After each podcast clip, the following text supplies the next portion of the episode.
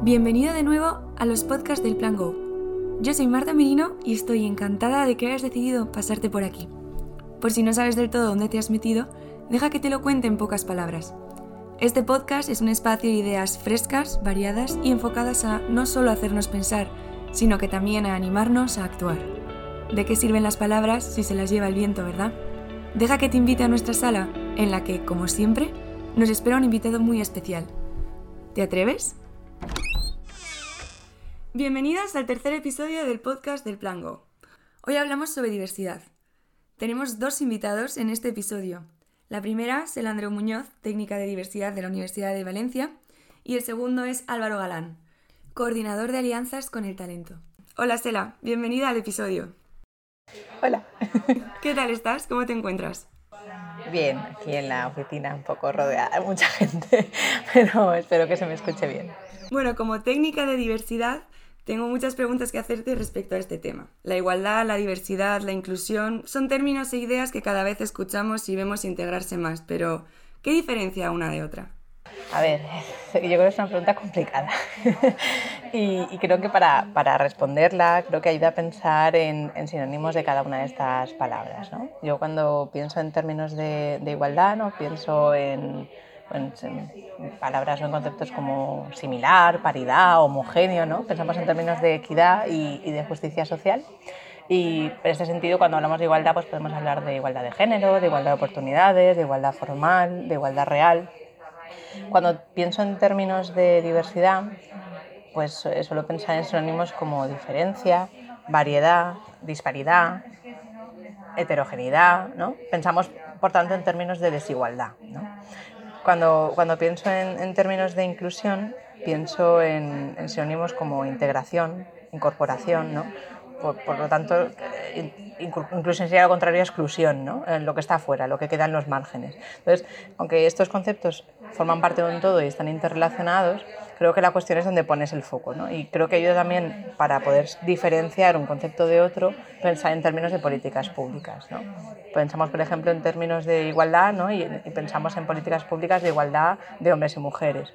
Pensamos en políticas de diversidad y pensamos en términos de diversidad afectivo-sexual, de género, cultural. Y luego están, por otra parte, las políticas de, de integración de las personas con discapacidad. Entonces, creo que lo escuchamos, se interrelacionan, y lo que las diferencia es bien poco, porque al final hay muchas cosas que, que las unen, ¿no? No sé si respondo a. Sí, tu sí, pregunta. bueno, queda claro que al final lo que todas buscan es dar valor a la persona, ¿no? Entender, pues, en la diversidad sus diferencias, en la igualdad buscar que estén con mismos derechos, digamos, ¿no? Y en la inclusión aceptar e incluir.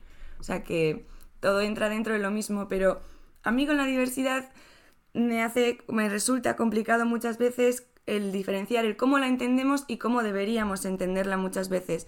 Porque pensamos que, pues por formar parte de una mayoría, ¿no? O por sentirnos iguales a los demás, no que no somos diversos. Y en realidad cada persona, siendo como es, es diversa. Tenga una discapacidad o no, tenga una orientación sexual distinta o igual a la de la mayoría, un color de piel más oscuro o más claro. Entonces, ¿cómo entendemos la diversidad ¿Cómo crees que deberíamos entenderla o hacia dónde ¿no? deberíamos enfocar un poco esto? Pues en, eso, en este sentido, eh, a ver, ¿cómo entendemos la diversidad? Pues yo creo que la, diversidad es un rasgo característico de nuestra sociedad, ¿no? Como dices, si bien este concepto, pues en un primer momento como que nos, nos, hace pensar en términos de diversidad sexual, pues también abarca otros aspectos, ¿no? Como decía antes, diversidad cultural, religiosa, de origen, ¿no? Pero creo que es importante eh, hacer algunas precisiones para poder entender esto, esto de qué entendemos por diversidad y cómo deberíamos entenderla. ¿no? Porque como tú dices, creo que el término es un poco vago ¿no? Eh, y creo que a veces se utiliza mal, ¿no? porque cuando, hacemos, eh, cuando utilizamos el concepto de diversidad con frecuencia lo, lo, utilizamos como para referirnos a aquel que se sale de la norma, ¿no? cuando en realidad lo que tendríamos que hablar es de una cualidad intrínseca del ser humano que es su pluralidad, ¿no? es decir, todo el mundo somos diversos, ¿no? pero luego volveré sobre esta idea porque también hay algunas cosas que me chirrían ¿no? al respecto. Pero, por ejemplo, cuando hablamos de diversidad sexual, enseguida hablamos o enseguida pensamos en las personas LGTBI, ¿no? Como si las personas cis heterosexuales no fuéramos diversas o si nuestras prácticas sexuales, eh, digamos, eh, se adecúan a, la norma, ¿no? Como si, como si nuestras prácticas sexuales se adecuasen a la norma, ¿no? Luego también hablamos, o nos, cuando nos movemos, por ejemplo, en el campo de lo políticamente correcto, eh, a veces no sabemos muy bien cómo, cómo, cómo nombrar las cosas, ¿no? Y pensamos, tenemos que decir diversidad funcional, tenemos que decir discapacidad, pues a, lo que me refiero, por ejemplo, es que antes de esa duda, ¿no? Esa duda se viene, pero, pero se, se resuelve, ¿no? Cuando pensamos, por ejemplo, en lo que el CERMI, que es el Comité de, de Personas con Discapacidad, eh, viene a recomendar que se utilice el término discapacidad y no diversidad funcional porque es un término que no lo reconoce, digamos, la mayoría de personas con discapacidad que forman parte del colectivo, ¿no? Y, y, no, y no, se siente como, digamos, eh, respaldado, no tiene el respaldo social por este colectivo. Entonces, eh, creo que en este sentido hay que nombrar y diferenciar bien las cosas ¿no? y, también intentar no caer en este discurso en el que solemos caer de este buenismo, ¿no? de, ver la diversidad como con una mirada utilitarista y paternalista, ¿no? la diversidad entendida como una riqueza que tenemos que respetar y proteger, porque eso para mí solo es ver el aspecto positivo de este mosaico de colores, ¿no? y a veces se niega con esto el conflicto que hay detrás del concepto de diversidad. ¿vale? Y yo creo que en este sentido y te suelto todo ese rollo porque creo que es, es importante entender es importante entender lo que te decía antes no vivimos en una sociedad que es cis heteropatriarcal, racista, capacitista, ¿no? Y que plantea una norma y un principio de desigualdad entre las personas, ¿no? Eso genera exclusiones y genera violencias de distinto orden y hace que algunas vidas sean más vivibles que otras, ¿no? Por esto te digo que sí, lo que te decía antes, sí, todas las personas somos diferentes y que entonces la diversidad es diferencia, pero ojo, no toda diferencia es constitutiva de desigualdad. ¿Vale? O sea, todo el mundo somos diversos, pero no, no todo el mundo tiene, eh, o está en este lado, digamos, del sistema que diferencia a las personas. Mira, te voy a explicar de otra manera. ¿Qué quiero decir? El sexo, el género, el origen étnico-cultural, ¿no? la orientación sexual, son categorías ¿no? Eh, que clasifican a las personas y nos ayudan a situar a las personas en grupos. ¿no? Y entonces esas categorías hacen referencia a cómo se organiza el mundo y establecen como fronteras y jerarquías. A su vez, esas fronteras construyen, versiones dicotómicas de la realidad, hombre, mujer, gitano, payo. ¿no? Eh, estas categorías además establecen jerarquías, porque unas tienen más valor que otras. Por eso te digo que aunque todo el mundo seamos diversos, hay unas personas que están, digamos, en ese sistema estructural de desigualdad en una posición de privilegio o de opresión. No sé si me acabo de explicar. Lo has explicado bastante bien, la verdad. Eso es lo que yo creo que deberíamos entender la diversidad en este sentido, porque es cierto que, que, hay que partir intentando recapitular todo lo que te digo, de esta idea de la diversidad es una riqueza que hay que respetar y proteger, y bueno, pues este ideario y esta visión utilitarista que te digo del mosaico de colores, pero a su vez es conflicto porque esto representa que hay determinadas personas que están clasificadas en este sistema eh, según unas determinadas categorías y esto las sitúa en un, en un sistema, digamos, eh, de presión o de privilegio. Sí, ¿no? Y al final también es como llamativo que la diversidad es un tema por el que se lucha o en bueno, por el que se lucha o en el que se intentan hacer estudios o que se intenta incluir en las sociedades occidentales. ¿No? Ahora está muy en nuestra boca, ahora está muy en nuestra sociedad, pero en realidad si siempre ha existido, es innata y nunca nos ha tenido por qué preocupar porque es tan buena y tanto nos aporta, ¿por qué tenemos que rescatarla? En vez de ¿no? seguir respetando lo que ya valoramos, se supone. Bueno, así lo entiendo yo también, ¿eh? pero sí que te da que pensar, la verdad. Se dice, pues eso, que la diversidad no puede ser nunca un criterio de exclusión, pero como tú bien acabas de decir, a veces puede que justo se convierta en lo mismo, ¿no? Entonces, ¿qué, nos, ¿qué podemos cambiar? Entender que somos diferentes nos enriquece como ciudadanos o quizá debería ser algo que no haga falta que nos expliquen o que no nos den a entender que somos diferentes como ciudadanos desde un principio. Igual de alguna manera también nos han inculcado que tenemos que ver al otro, al diferente, como con mucha más admiración o con otra mirada distinta a la que vemos al igual. Y en realidad tendría que ser la misma. Sí, pero creo que es lo que, como te decía antes, creo que tenemos que ser conscientes de dónde partimos, que aunque la, eh, diversidad se, se, considere como un valor, ¿no? igual que la igualdad se considera un valor, ¿no? Eh, el tema está en que hay que reconocer también lo que hay detrás de, del concepto, ¿no? Y, y es, por eso a mí me chirría mucho cuando hay determinados estudios que hablan de gestión de la diversidad, como si tuviera, como si tuviera algo que gestionar. ¿no? Yo creo que desde la visión de la, cuando, cómo se ha trabajado la igualdad de género, ¿no?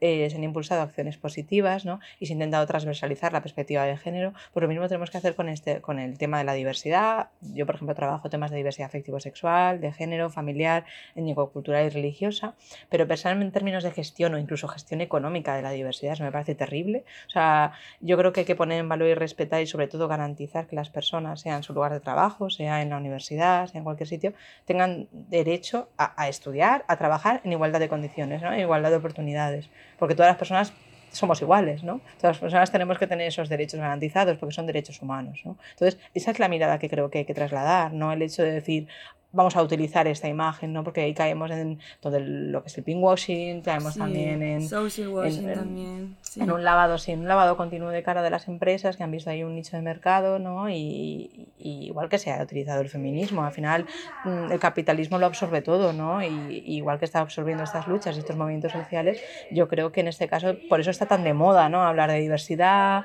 eh, igual ahora se están desarrollando, bueno, muchas empresas bueno, esto era un mandato, es un mandato legal, ¿no? Pero han desarrollado y están desarrollando planes de igualdad y ahora también se están cada vez más desarrollando planes de diversidad en las empresas, ¿no? Pero esta es la mirada desde la que se abordan y desde luego no es desde mi perspectiva desde la que se debería plasmar, ¿no?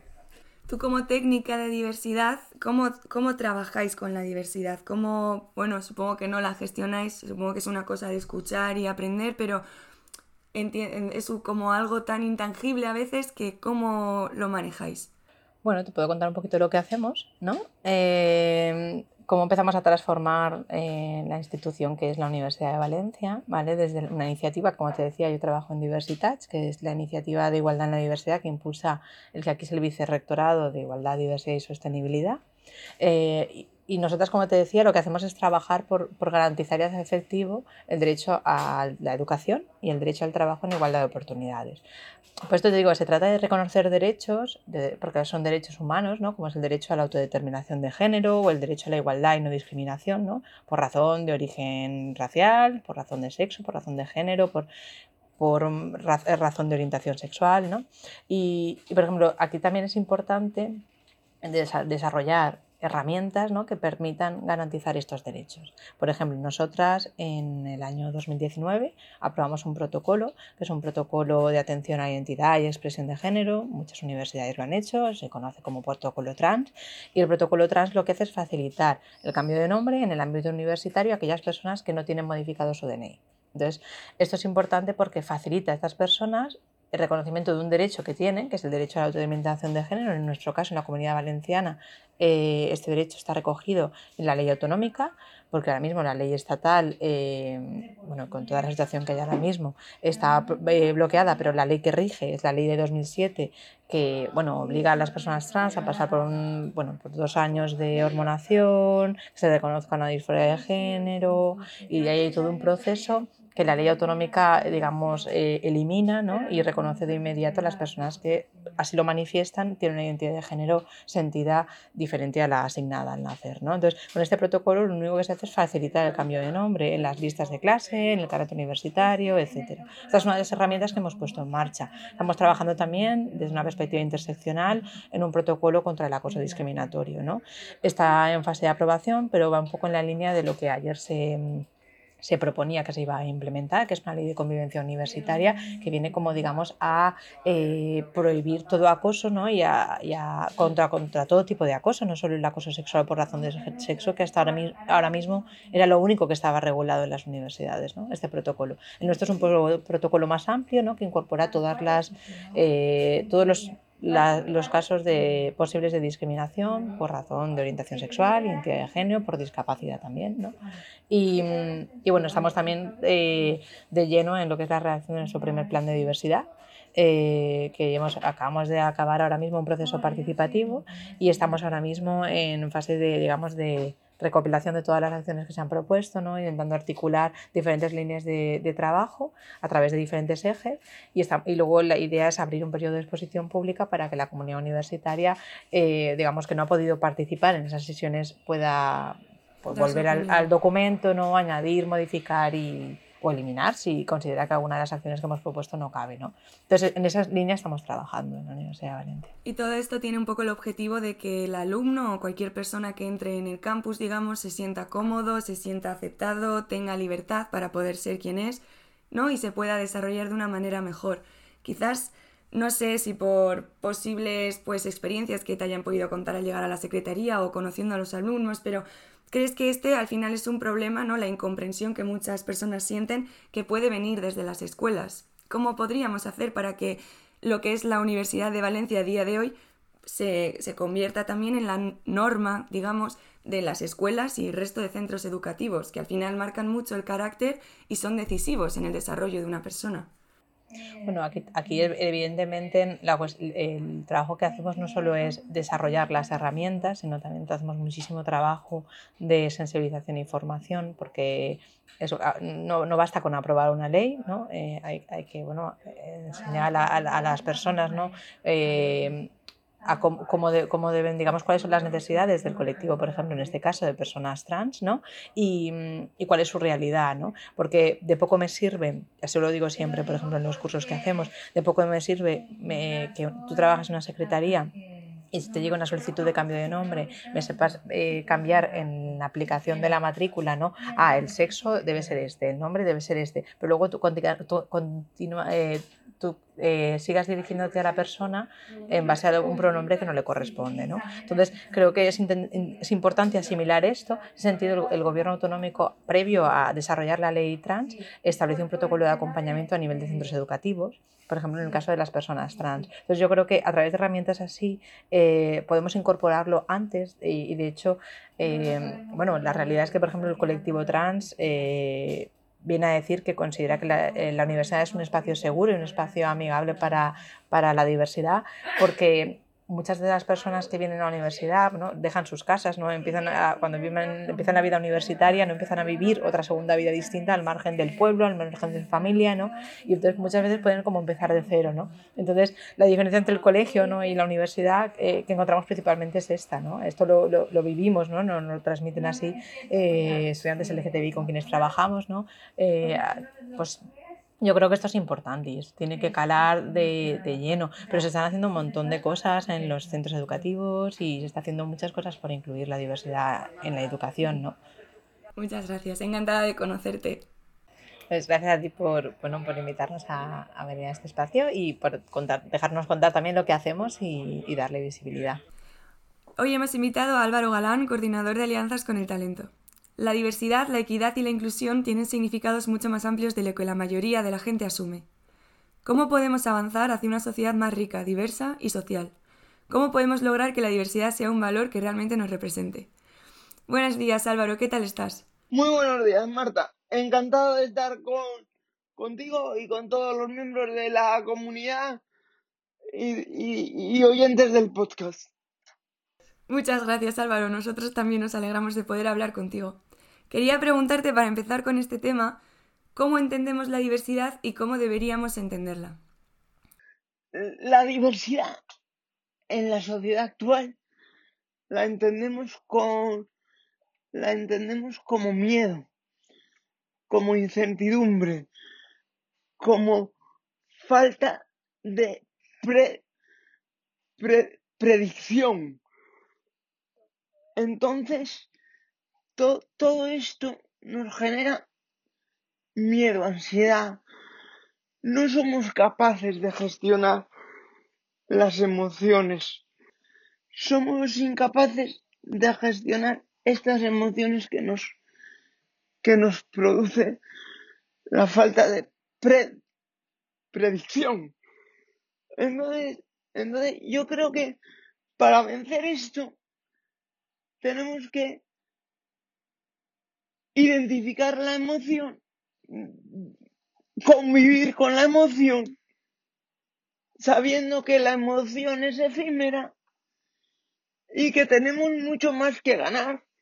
Es decir, tenemos mucho más que ganar cuando veamos que el otro nos puede sorprender gratamente tenemos ya, hay mucho más que ganar. ¿Y cómo crees que podríamos entenderla mejor? Desde la educación, desde la sociedad. Es algo que también se aprende en la calle, sin duda, pero deberían cambiar, ¿no? Algunas cosas. Eh, claro, el, el primer paso, el primer paso, eh, eh, y, los niños así nos lo, nos lo hacen ver. Los niños están limpios de ideas preconcebidas, de aprendizajes, de condicionamientos. Un niño interactúa con el diferente desde la curiosidad de saber qué es lo que le puede enseñar. Va sin miedo, va neutro. Entonces, ¿qué es lo que pasa? Que a medida que el ser humano adquiere aprendizaje, experimenta, tiene nuevos condicionamientos, se va llenando de ideas, de ideas, va estableciendo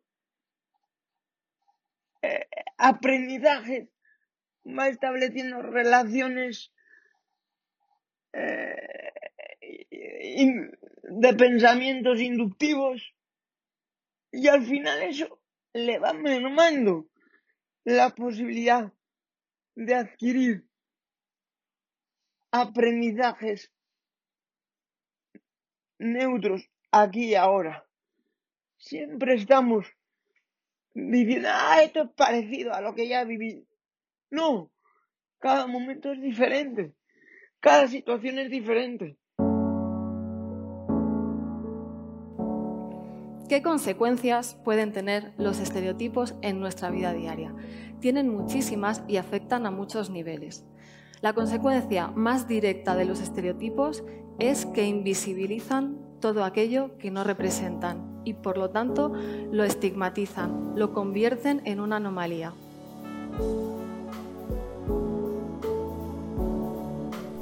Yolanda Domínguez, artista visual que enfoca su trabajo en la crítica social desde una conciencia feminista, nos hace reflexionar sobre lo importante y limitante que supone el uso de los estereotipos en nuestro día a día.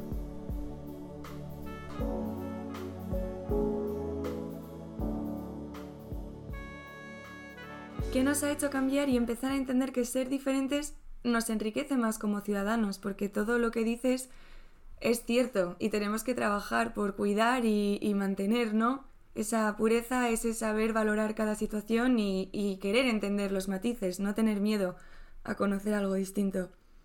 Porque la sociedad empieza, la sociedad empieza a valorar positivamente la diversidad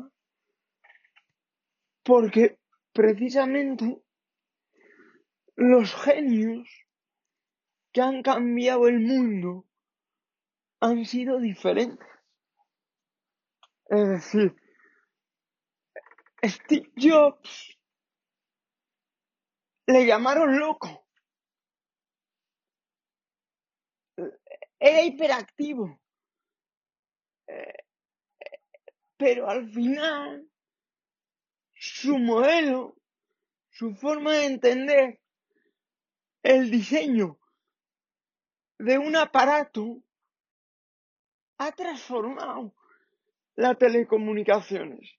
En relación con estas declaraciones también son muchos los que afirman los ejemplos de grandes genios y normalmente son incomprendidos y mucha gente no los veía capaces, ¿no?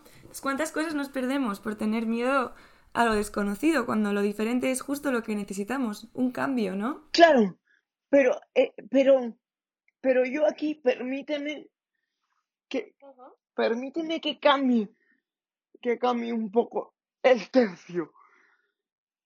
Y, eh, em, siempre, siempre cuando hablamos de diversidad, nos vamos al súper, al súper talentoso.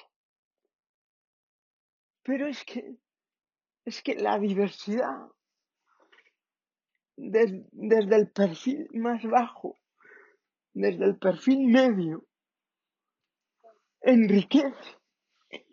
Y permíteme que ponga un ejemplo muy concreto de, de personas con parálisis cerebral o con discapacidad intelectual. El hecho, el hecho de que personas vivan y se relacionen de manera diferente hacen que perciban el mundo de manera diferente. Entonces, cuando se reúnen en equipos de trabajo, por ejemplo, en, en una empresa de diseño gráfico que les, que les encargan la marca corporativa de una empresa, si, es, si esa empresa de diseño gráfico apuesta por contratar personas diferentes, están dando una una propuesta de valor al mercado diferente. Porque la persona con parálisis cerebral que se caracteriza por tener un, una falta de control voluntario, de, de control del movimiento voluntario, si hace un trazado, si hace un trazo de una letra A diferente a lo que puede diseñar una persona sin discapacidad en el Photoshop, ya, ya, ya quien, ya quien valora ese arte dice, dice, hey, aquí hay, aquí hay naturalidad, aquí hay espontaneidad. Y si, y si a, ese trazo, y si a ese trazo le añades el, el, el, formar parte de un todo que le dé sentido, crean, crean una historia y un hilo que le da valor a la marca. Sí, sí, algo único. Efectivamente. Esto está, bueno, relacionado con, el trabajo que tú realizas de alguna manera, ¿no? Porque eres coordinador en Alianzas con Talento y te encargas de conectar a personas con talento. Claro. Con sus trabajos, trabajos en los que puedan desarrollar y, brillar. ¿Cómo es tu tarea? Cuéntanos un poco del proyecto. Pues mi, mi tarea precisamente consiste en intervenir en los entornos del joven con discapacidad para hacerles ver lo que estamos hablando tú y yo, de que, que una persona con discapacidad física o, intelectual que no pueda andar no significa que no se puede desplazar. Que una persona con discapacidad intelectual no significa que no pueda hacer cosas. Significa que a lo mejor tiene que tener unos apoyos para entender ciertas cosas, pero hacer cosas puede hacerlas. Entonces, a, partir de esta reflexión, de este trabajo concienzudo, lo que hacemos es poner al servicio del joven con discapacidad toda una serie de servicios de orientación y de intermediación para que pueda desarrollar su talento en un empleo. Y quería también preguntarte, eh, habrán, o sea, no sé, muchos, no sé qué tipo de experiencias, o bueno, creo que te puedes no llegar a valorar lo suficiente si no te enseñan lo que vales, ¿no? Y muchos llegarán así hasta allí. Correcto. ¿Cómo podríamos, o qué, qué recuerdo tiene la mayoría de la escuela y qué podríamos cambiar para que esos recuerdos no se repitan en las generaciones del futuro? eh, en la escuela tradicional, ordinaria, hay que, hay que dotarla de recursos. De recursos humanos y de recursos tecnológicos. Los jóvenes con discapacidad en la escuela eh,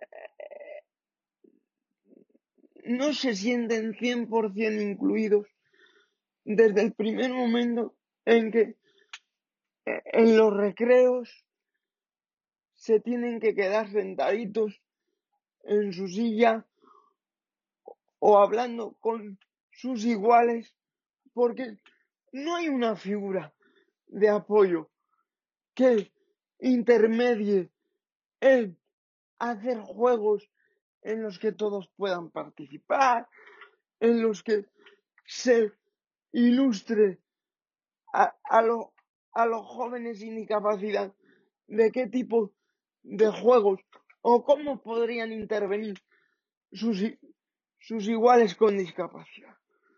Entonces, hay que dotar de recursos y, para que esos apoyos sean reales. También yo creo de, formación, ¿no? Y de, que también se les dé la oportunidad de estar ahí dentro para que los propios niños vean ejemplos cerca también. Efectivamente, efectivamente, efectivamente.